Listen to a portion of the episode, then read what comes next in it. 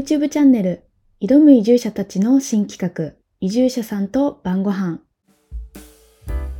こんばんは移住者さんと晩ご飯パーソナリティの小添です。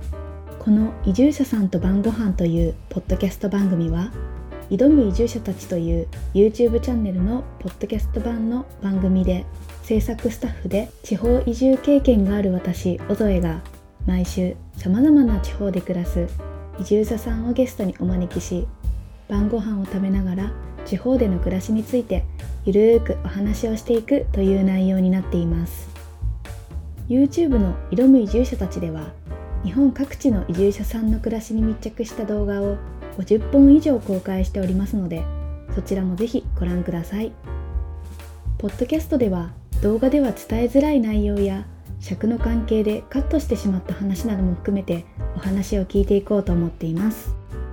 収録はオンライン通話にて行っているため一部音声が聞こえづらい箇所がございますがご了承ください。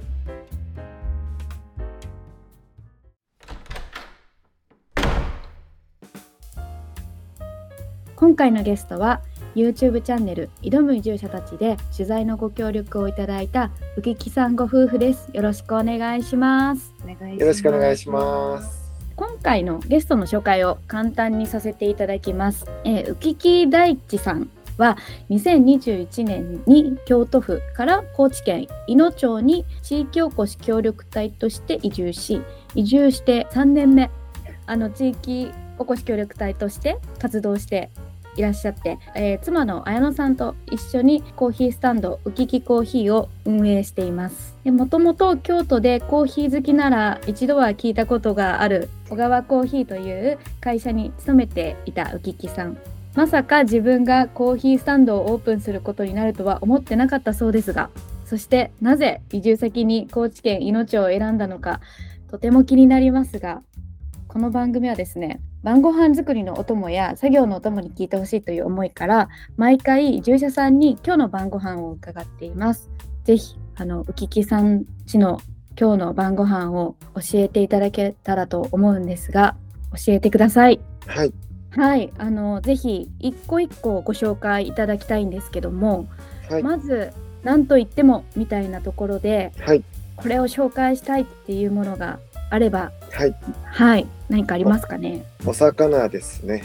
高知県はもう魚はすごく有名で、うん、特にカツオとかは、うんうん、あの有名ですね。カツオのたたきにして食べる、うん、はい、人が多い。有名ですよね。はい。ちなみにそのお魚なんですけど、詳しく説明さしていただけたらなと思うんですけど、お魚どんなお魚ご用意されてるんですか？今日はタイと、えー、カツオのたたきを用意してます。ちなみにこれも高知で取れた？おそらくそうだと思います。そうなんですね。えっと、そのお魚はあの地元のお店鮮魚店さんで購入された感じですかね。はい、YouTube のあの時に紹介させてもらったあの宮本鮮魚店というお魚屋さんであの買わせてもらいました。リスナーの方はちょっとあの補足なんですけど、あの挑む移住者たちというその YouTube チャンネルに浮木さんがご出演いただいた時にあのぜひここでランチをというところでおすすめされたお店がその宮本鮮魚店さんのお刺身だったんですよね。はい、まあその動画を見たらもうすぐこれは絶対美味しいやつだっていうのが多分分かる感じの わら焼きっていうんですか？あれ。そうですね。目の前で目の前でやる。ね、ね、あのとても美味しそうなあのお店のカツオだったんですけどそこのカツオ、はい、あとタイいつもお店に行くときに大将にあの今日のおすすめは何ですか？っていうのを聞いて、まあ、今日はこれがいいよ、はい、まあタイがいいよっていうのを言われて じゃあもう大将のそのおすすめでっていうのでいつも注文してます。基本的に大大将のおすすめを購入する感じですか、はい、もうずっと絶対そうですね。もう間違いないですねそしたらね、はい、あそうなんですね。ちなみにそのカツオって量とかにもよると思うんですけど大体こうどれぐらいのおいくらぐらいなんですか？すごいカツオ高いイメージなんですけど。今日のは一人前千円ぐらい。じゃじゃとかかな。そうなんですね、はい、でアジの干物を普通にはい。開きの干物をうん4枚買った4枚買ったんですよ。はい。でもそもそも干物が100円しかしなかったんで。え、で 全部込み込み全部合わせて2500円やったんで干物の400円引いて2100円分のお刺身。3人分の刺身やからだから1個1個700円ぐらいにしてたんですね。めっちゃ安いと思います。安すぎるんですけど。めっちゃ安いんですよこれは。安いです。ねしかもタイとかもこここで食うタイはもうあのめちゃくちゃ甘くて、なんかブリブリして。うん、今まで食べたことない味しかしない、ブリブリでしょうね。はい。だってもう写真見て分かりましたもん、私。ブリブリ分厚い。分厚いんでしかもいやーそうなんですね。いやそのお刺身とあとはい。他はおかずはご用意されたのは何ですか？ちょっと紹介したいものが多すぎて。あはい。刺身醤油はこの丸京醤油っていうあの地元のあのお醤油屋さんもうずっと長く続いてる醤油屋さんの醤油を使ってます、一応ちょっと社長と知り合いでいつも使わせてもらってるっていうあ感じです。そうなんですね。えはい。この醤油って刺身醤油なのでやっぱり甘いんですか？いや甘くはないかなそんなに。なんか九州の方とかめっちゃ甘いイメージありますけど、うんああありますあります。あ実際舐めましたね、今。今なりました。そんなにめっちゃ甘いあの九州出身なんで僕は。あそうですよね。はい。大分県出身なのではい結構その刺身醤油の対比ができますね。そしたら。まあ全然違いますね、うんうんうんうん。でもやっぱ地元の魚にはこの地元の醤油がめちゃめちゃ合いますねさっぱりそうですよね。えー、そんな刺身醤油で食べるお刺身となんか野菜もいろいろとご用意いただいてますね。そうですねトマトがあるんですけど、これはあの、はいお隣の日高村っていうところであのお同じ地域おこし協力隊のあの方が作ってるあの国森さんっていうんですけど方が作ってるトマトでここももうめちゃくちゃ甘くて、へー日高村のトマトはそのシュガートマトって言われて糖度がすごい高いトマトなんでめちゃくちゃうまいです。あのままでもいけそうですね。そしたらね、何なもなんならつけずに。し塩しかかけてないですね。あ そうですよ はいね。ね醤油とかね絶対いらないでしょうね。うんなんかすごい美味しそうです。なんか椎茸のこれねあの大家さんからもらいました。あ出たよくよくあるやつですそれ。いただき物ぜひご紹介を大家さんから。もらい物はその椎茸とをバのバター醤油にして焼いたのと。あと漬物があるんですけどそれも大家さんから大家さんがくれました大家さんがつけたやつだそうでわもうすごいいいですね。もうこの1なんか週間で 2, 2回ぐらい漬物もらいました漬物困らないですね。そしたら 逆にちょっと消費今できてないけど 毎日こうね食べないとちょっと消費できない感じですかね。うんうんうんうんうんうん。であとはお味噌汁と冷ややっこっていう感じですか？うん冷ややっこはなんか柚子あ青さのりがくっついてるんですよ。もともと豆腐に。これめっちゃうまいの。え何ですか？いやこれ聞いたことないですよね。豆腐になんか青さのりと柚子みたいなのが乗っかっててこれむちゃくちゃうまくて。僕はあの本当高知来るまで知らなくて。こういう状態で売られてるんですよないっすよねこれ。え絶対ないです。これ柚子風味の青さのりがもともとくっついてるんですようわーこれ絶対美味しいですね。そうこれが僕はもう高知に来てあのなんか妻は当たり前のにあの買ってたんですけどな 何何やこれっていやこれはなんやこれですね。で食べたらもうあまりにもうまかったんで、結構買ってますねこれはいやこれは間違いなさそう。なんかやっぱり冷ややっこだとなんかこう限られてくるじゃないですか。上に乗せるものとかって。そうですねでもよく実家では出てましたそうなんですね。いやこれは高知ならではですね。そうですね ちなみにこれのあのやっこに上にはいあの高知の鰹節あを出ました。乗っけてますやっぱ高知鰹節ですよね。わあ絶対美味しいですね。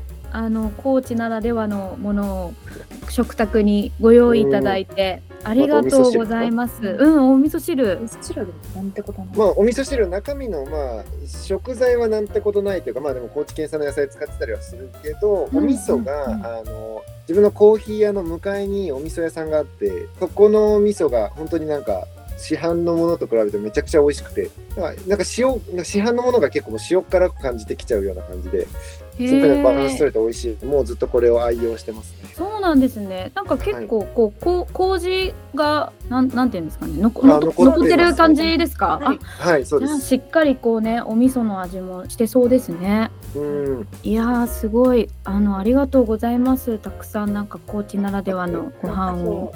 ご飯じゃないんですけどお刺身食べるので日本酒日本酒を司ボタンっていうところで酒造のメーカーさんですか？そうで。すあの牧野富太郎。まあ朝ドラで出てた牧野富太郎が生まれた坂和町っていうまあ伊野の隣の隣ぐらい。仁淀川流域同じえエリアにある酒屋さんですね。あ。めっちゃ好きでいつも飲んでます。ちなみにあの辛口甘口それはどちらですか？高知はもう辛口であ超辛口って。超超辛口超辛口。甘いお酒飲まなくてさすがですね。日本酒は本当にもう辛口ばっかりですね。だからもう妻とか飲んだ時にあこれは水やって言って水や水や言いながら言いながら飲んでますね。あってことは、えー奥さんはお酒強いということですかね。あそうですね。やっぱ高知の人はもうそう周りの友達見ててもちょっとあのちょっと正直怖い怖くなるぐらい飲んでますね。そんなことないです 大体まああのお酒強い人はそんなことないです。いや強くないですって言うおっしゃるので。いやそうなんですね。あちなみにあのお二人結構晩酌されるんですか？まあなんか最近はちょっとずつ減ってきましたけどする時はしますね、うんうんいいですね。なんかこう、移住してきて割とやっぱり自炊というかちゃんとご飯作って二人で食べるみたいな、あの時間とかも作れるようになりましたか？まあ京都に住んでる時よりかは自炊を増えましたね、ねなんかいただき物とかやっぱりもらったりとかするとねなんか作って食べようってななりますしね、えー、ありがとうございます。はい。そんなお酒とはい。あのはい、高知のいろいろと食材をふんだんに使ったお料理で、あのぜひぜひあの晩ご飯を食べながら、おはい話を、はい、していただこうかなって思いますので、はいありがとうございました、乾杯。はいはい、乾杯。乾杯。そのおチョコもすごい可愛いですね。素敵。これどこのやつのどこのやつやろ？すごい素敵ですね。はい、あのご飯食べながら、まあいろいろとざっくばらんに話を聞きつつ食べつつ、あのはいお話をしていこうかなっていうふうに思ってますと。で、あの最初ですね、あの暮らしについて。あのちょっと伺っていこうかなと思ってるんですけども、まあ、高知県のいの町というところで現在あのお二人暮らしていると思うんですけどあのいの町ってどんな町っていうところをまずあのお話をしていただこうかなって思ってまして、まあ、その基本情報としては、はい。人口2万人ぐらいの町はいですよね。そうです。で、えっと高知市が隣接してるんでしたっけ、そうですね。もうここから車で30分行けばもう街中に行けるようなすごいまあ近い場所にありますね。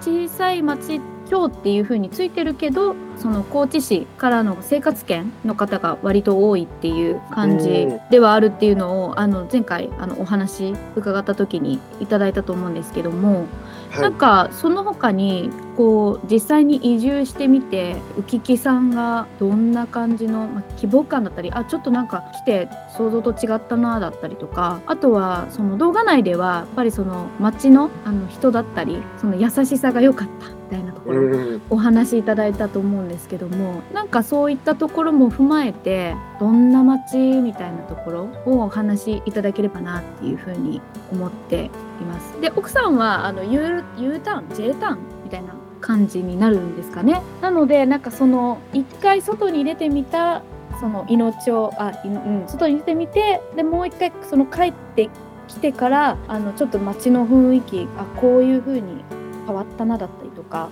なんかその暮らしてみてどうだったかみたいなところをあの伺えればなっていうふうに思ってるんですけどまず浮木さんの方からじゃあちょっとどんな街みたいなところを聞いてもよろしいですか？はいまあでもめちゃくちゃ過ごしやすいですね。うんうんそのうん。うん高知市内に近いっていうのはもちろんですけど仁淀川っていう川があってそれがあの水質ランキングであの日本一を結構取ってる川なんですよ。でそれがもうすぐそばを流れてるんで、まあ、あの今日もピクニックみたいな感じで外にあのその仁淀川の河原であのコーヒー飲みながらうたた寝してたんですけど。えー、素敵。めっちゃいいですね。そうですよ。だから都会にの高知市内も近いしそういう自然もとかもう圧倒的に綺麗な自然がもうめちゃくちゃ近いっていうのがもう最高な場所だと思いますね。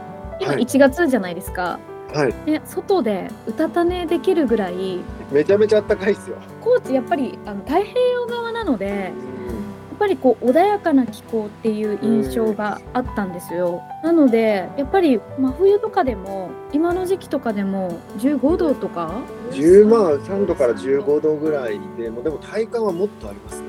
日差しがめっちゃ暖かいんで、もう外に出てたら日が出てる日はもう全然あの最悪上着なくてもいけるぐらいがポカポカしてますね。風があると寒いですけど、うん風がなかったらポカポカです。春みたいな感じです。今日も春春やね。うわー最高ですね。結構晴れ間も割と多い感じなんですかね。うんもうここ最近冬でも全く雨降ってないですね。あそうですか。ややっぱその自然がやっぱり美しいうん過ごしやすいっていう感じですかね。そうですね。あとうんプライベートでも山をすごい登るんで僕はもう近くにあの遊び場がたくさんあるっていうのがもう 山山しかないんで高知ってそれが僕にとっては最高ですね。あの遊び場っていう風に今例えてらっしゃったんですけど、あのやっぱ田舎暮らししてる人ってなんかうん言いながらもない状況をいかに楽しめるかみたいなところが田舎暮らしの楽しむコツみたいな感じはあるのかなっていうふうに思ってるんですけどなんかまさに今浮木さんそれを体現してらっしゃるんだなってちょっと思いました。そうですよ。この前もあの雪山であの登ってコーヒー飲んで最高ですよもう。最高です お金もね。かからないし。えー、結構じゃあ山もあるんですね。めちゃくちゃありま。ます山の森林率全国1位なんじゃないかな高知が。80何パーセントが。8割がもう森林あそうでですすね。7%ほぼ9割。あす すごいですね。へえ、なるほどなるほど。まあ遊び場がいっぱいあるいういっぱいありますね。逆に奥さんはねどうどうでした？やっぱなんか帰ってきて、逆にうん、は私がその学生の時は、い大学進学でも校長出てたんですけど、高校まで行って、本当なんもない県やなと思って、だいたいどれぐらいの高知を離れてた期間があったんですか？32とか要はねもうだから10 12、3年？10年ぐらい。一回、10年？一旦1年高知に帰ってきた時あるんですけど、なんもないなと思って、帰やっぱ出ていきたいなって思って、改めて出てる。改めて改めて出て行って、多分田舎あるあるやと思うんですけど、イオンしか本当に行くとこないみたいな。わかりますよでイオンわかります。イオンに行ったら、その学生の時とか行ったら、絶対誰かに会う。会ううんうんうん隠れて付き合いよった子たちと映画館で会うとか。会う。あるあるですね。あるあるですね。ほんまそんな感じだったんで、なんか雑誌で見るものも何もないし、一刻も早く出ていきたいと思って、出てい行きましたね。で帰省し帰省でこうお盆とか年末年はい始とか長期休みの時に帰ってきて、うんうんうんまあ飲んで友達と友達と飲んだりしてまた都会帰ってって仕事頑張るみたいなので、まあ、ちょうどいいなと思ってた帰る場所的な帰省する時はいはい。ぐらいでちょうどいいなって思ってたんですけど、まさか U ターンするとは思ってなかったんですが、だから実際2年前3 2年前？年ちょっと前。2年2年ちょっと前にまさか帰ってくると思わなかったまさかが起こったわけじゃないですか。でその2年間2年ちょっと住んでみて変化とかありました？あでも意外とまあそのなんかもうネットで何でも買えるし。うんうんうんで、まあ、車はあるので今は。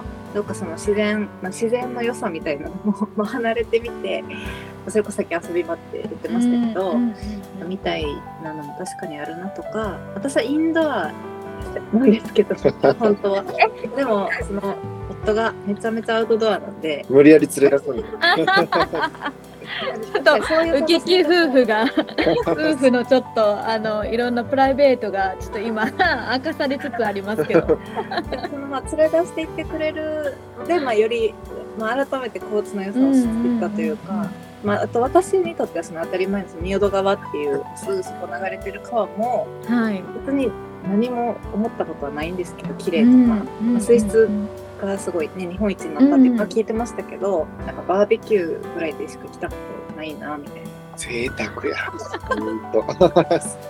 魚もいつも美味しいの食べてたんでいやそんなそうですよねですよねでもまあ隣でこうすごい毎度毎度賛同してるのを見ると、まあ、ありがたいなと思って。やばいっすよ、ほんと仁淀ブルー。いやね写真で私もあの写真でしか見てないですけど肉眼で見たらすごそうですよね、本当に写真より綺麗ですね。もう圧倒的に。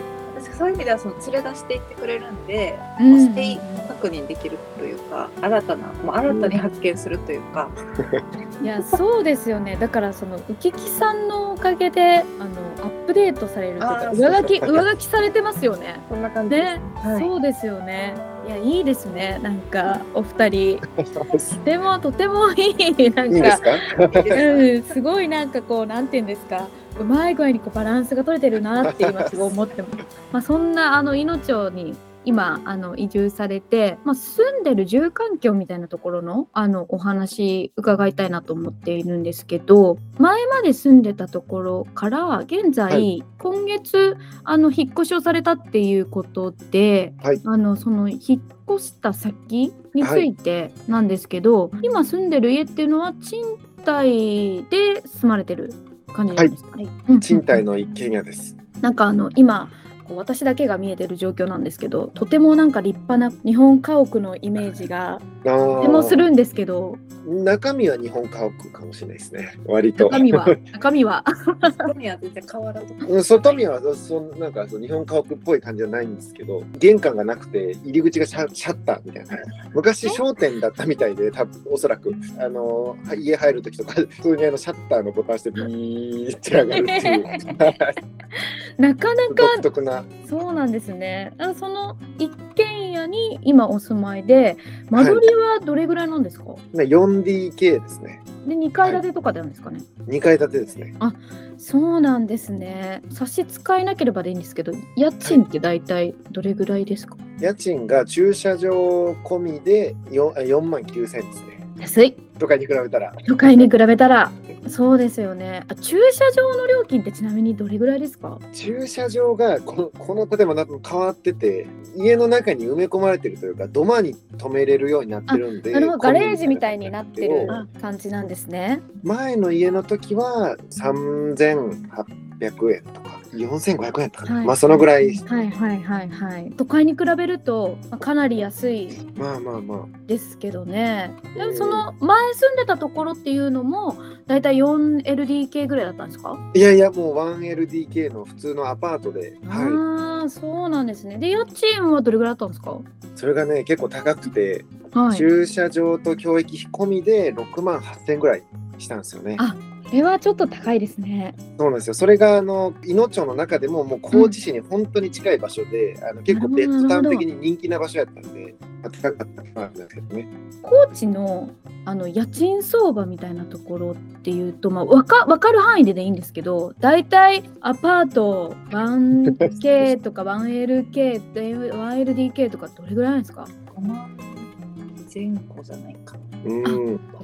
高いですね意外と高い。高知結構高いんですよ。土地がやっぱ少ないんで、ほぼ山なんで、需要の方が多分供給より大きくて。だからそんな感じですね。うんうなんか割とその移住者さん、あ私前その移住関連の仕事をしてたので、相談者さんに話すときは意外とその固定のその使うお金のうんだからこんなに下がらないですみたいな、物価もめっちゃ安いとかは多分ないんで、うん、ガソリンでむちゃくちゃ高いし。そうなんですうんよ。それ179円ぐらいするんで、ああすごいですね。香川とかで愛媛になったら、もう一気に10円、20円下がったりするんですけど。するんですけど、高知は意外と高くて、へー。野菜とかまあもらえたり、はいはい。日曜市っていうのは、うん。まあ、そこで安く買えたりとかはするんですけど、うんうんうん。劇的にこう都会から来てめっちゃ下がるみたいなのがあんまりなくて、うん、あそうなんですね。だからまあ生活費の部分ではあんまり光熱費下がるとか固定費が下がるとかっていうのはあんまり都会に比べると全然安いよっていうのではないって感じなんですね。うん、全然そんなことないです。ガスも都市ガスとかじゃないんで、あもしかしてプロパンですか？プラパンなんですよ。あ出ましたね。めっちゃ高いですね。私もあの移住してたあのことがあって、やっぱりあの東京に住んでた時は都市ガスだったので、うんあのねその基本料金みたいなものはやっぱりないんですけど移住先のところはプロパンだったのでもうえ一人暮らしでこの料金みたいな。うん。だから割と高い。でも給与は低いっていう。いうまあいやそうです かなんかいろいろとあそうなんだみたいなところあの高知県の稲町ありますね。ガソリン代高いの意外でしたね。あの家を今の家にあの住もうって思ったあの判断軸というかなんかなんでそもそもその一軒家にしようと思ったかみたいなところとかっていうのがなんかどどこだったのかなって今気になったんですけどあの、まあ、た例えばその安く広く借りれるとかあとは何て言うんですかねうん。こうあ自給自足的な生活がこう畑とかがあって、まあ、そういうのやってみたいからちょっとに庭があって広めのみたいなのとかまあいろいろあると思うんですけどなんかなんでその賃貸の物件を選んだかみたいなところ？まあでもやっぱり一番はお金の面は大きかったです。僕があとあの9ヶ月ぐらいで協力隊を卒業して、まあ、独立してそのままコーヒー屋をやろうとは思ってるんですけど、そのやっぱ費ができるだけ抑えたい。家賃は結構高かったんで、まあ、まあ引っ越しはずっとなんかいい家ないかなっていうのをずっと2年間ぐらい探してようやく見つかったっていう感じやったんですよね。その時に条件に入れてたのはやっぱお店に近いこと。あコーヒースタンドはの場所に、うんうんうん今までは車で10分ぐらいかかってたんでお店に来るのに。はいでも今ここだと歩いて10分もかからないんで立地的にはすごい良かっただから逆に畑とかそんな全然ないんですよ。うんうんうん割とその住宅街というかあの商店街のねもうすぐ近くで。近くのところなんですね。はい。ああああやっぱりアクセスのしやすさと家賃みたいなところっていう感じなんですかそうですね。うんうんうんうん。でも全然広さとかね比べたら前のあのアパートに比べたら全然ね広くなったしっていうところでもね、快適度も全然違いそうですね。そうですね。えーちょっと寒いですけどね。あちょっと寒そうですね。だ天井高そうですもん。めっちゃ高いですね。あのストーブとかですか？石油ストーブとか石油ストーブ買いました。あのしないともうね今日ねそうですよね。死んでました。石油ストーブ大事ですよね。大事ですね。ね、あの田舎はなるほどなるほどなんかまあ移住されてうん移住先のエピソードみたいなのをちょっと伺いたいなと思うんですけど私の場合はあの元その移住してたところで夏に寝てる時にですねこう空から空からっていうか天井からこう何かが落ちてきたんですね。うわー最悪や。でそれでえっと思ってパッて振り払って見たらこんな大きいムカデだったんですよ。うわ。っていうもう本当に嫌だっていうエピソードがありましてですね。もう田舎本当に勘弁してくれって思ったこうなんていうんですかね。地方ってやっぱり都市とのこうキャップみたいな。にこう驚いたんですけどあのそういったなんていうんですか。これはあのちょっと。移住した時のまあ何でもいいんですよ本当にこうなんでほっこりエピソードとかでもいいですしあほっこりエピソードでもいいんですか？うん全然いいです全然いいですああ。コーヒー屋やってるとあの向かいのおじいちゃんが夏になると、あのはい上半身裸で出てきて「やりゆうかえー!」ってすごい声かけてくるっていう。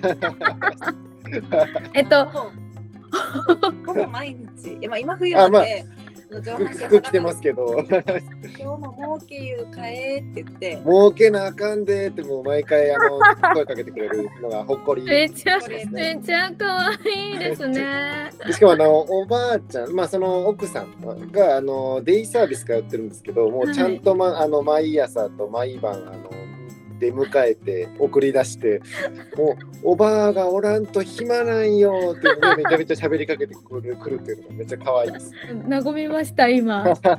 会ってないですけども想像できますもん。今はだから家が寒いからよく外に家の前に出て日向ぼっこしてますね。まあもう癒しですね。いいですね。なんかねおじいちゃんおばあちゃんもいらっしゃる感じ。うんうんね。そうですね。まあ、うんうんうん同年代はいないですね。ああそうですか。いい一応の感じもありますけど。な三まあ30代後半とか40代ぐらいからはいるんですけど、うんうん僕まあ今27で、もう27前後の人とかは全くいないですね。絶対移住してきた当初とかあのなんなんで来たんとか何しに来たんとか言われません？まあまあまあ、結構で。も割と連れて帰ってきてくれてありがとうみたいな。まあそうやね。そう私が言われてました。その若い、うーん若い男を、若い若い男。若い世代をこう。よう連れて帰ってきいたいなやー本当貴重貴重ですよ本当に。っていうのも高知はなんかその女性がまあ結構強いんですよお一般的に私は強くない。おっしゃってますよ。えい 一般的に。一般的に。一般一般的にはい。であの僕の周りでもその旦那さんが県外で奥さんが高知のパターンがめちゃくちゃいて。あそうなんですね。そうなんですよ。だから結構なんかあるあるなんですよねこの形。まあでも僕の場合はあの僕が高知行きたいって言いましたけどまあ周りは絶対あの連れて帰ってこられてるパターン嫁ターンって言うんですけど、その Y あ U, U ターンとか I ターンのあれで。Y ターン Y ターン嫁嫁ターン嫁ターン。めっちゃいますよそれ新しいんですけど。だから、あまたまたまた来たぞみたいな、旦那が県外のやつよう連れて帰ってきたっていうの方が多かったですね。いやすごい嫁ターンいいですね。新情報が続出でちょっともうすでに面白いというかもうすでに時間が時間が いや本当面白いですね。なん面か白いっすよ。高知県のソウルフードカツオが登場しふんだんに高知のものが並んだ浮木さんご夫婦の食卓お魚や野菜地域の醤油やお味噌地酒まで一つずつ丁寧にご紹介いただき浮木さんの高知愛を感じる晩ご飯でしたねその地域で採れたものはその地域で作られたもので食べたいとおっしゃっていてそれは確実に美味しく食べられる方法だなと思いました。ご紹介いただいた晩ご飯は挑む移住者たちの X 旧 Twitter アカウントに写真を投稿しています。番組の概要欄のリンクよりご覧いただけるので新鮮さがわかる分厚いお刺身をぜひチェックしてみてください。あと皆さん嫁ターンという言葉をご存知でしたか？初めて私は聞いたのですが高知県のご夫婦はあるあるなのが面白いですよね。高知の女性は強いとおっしゃっていましたが Y ターンで高知県へ移住したご夫婦の掛け合いも楽しみながらお二人を知ることができた回でした。浮木さんの一日を取材した密着動画も YouTube でご視聴いただけますので概要欄からチェックしてください。いいねやコメントもお待ちしております。次回は今回の続きで浮木さんご夫婦の後編です。有名なコーヒー製造メーカーで営業マンだった前職と今の働き方の変化についてやコーヒースタンドの開業までの流れや運営の工夫などをお話しいただきました。次回の配信もお楽しみに。それではまた晩ご飯のお時間に。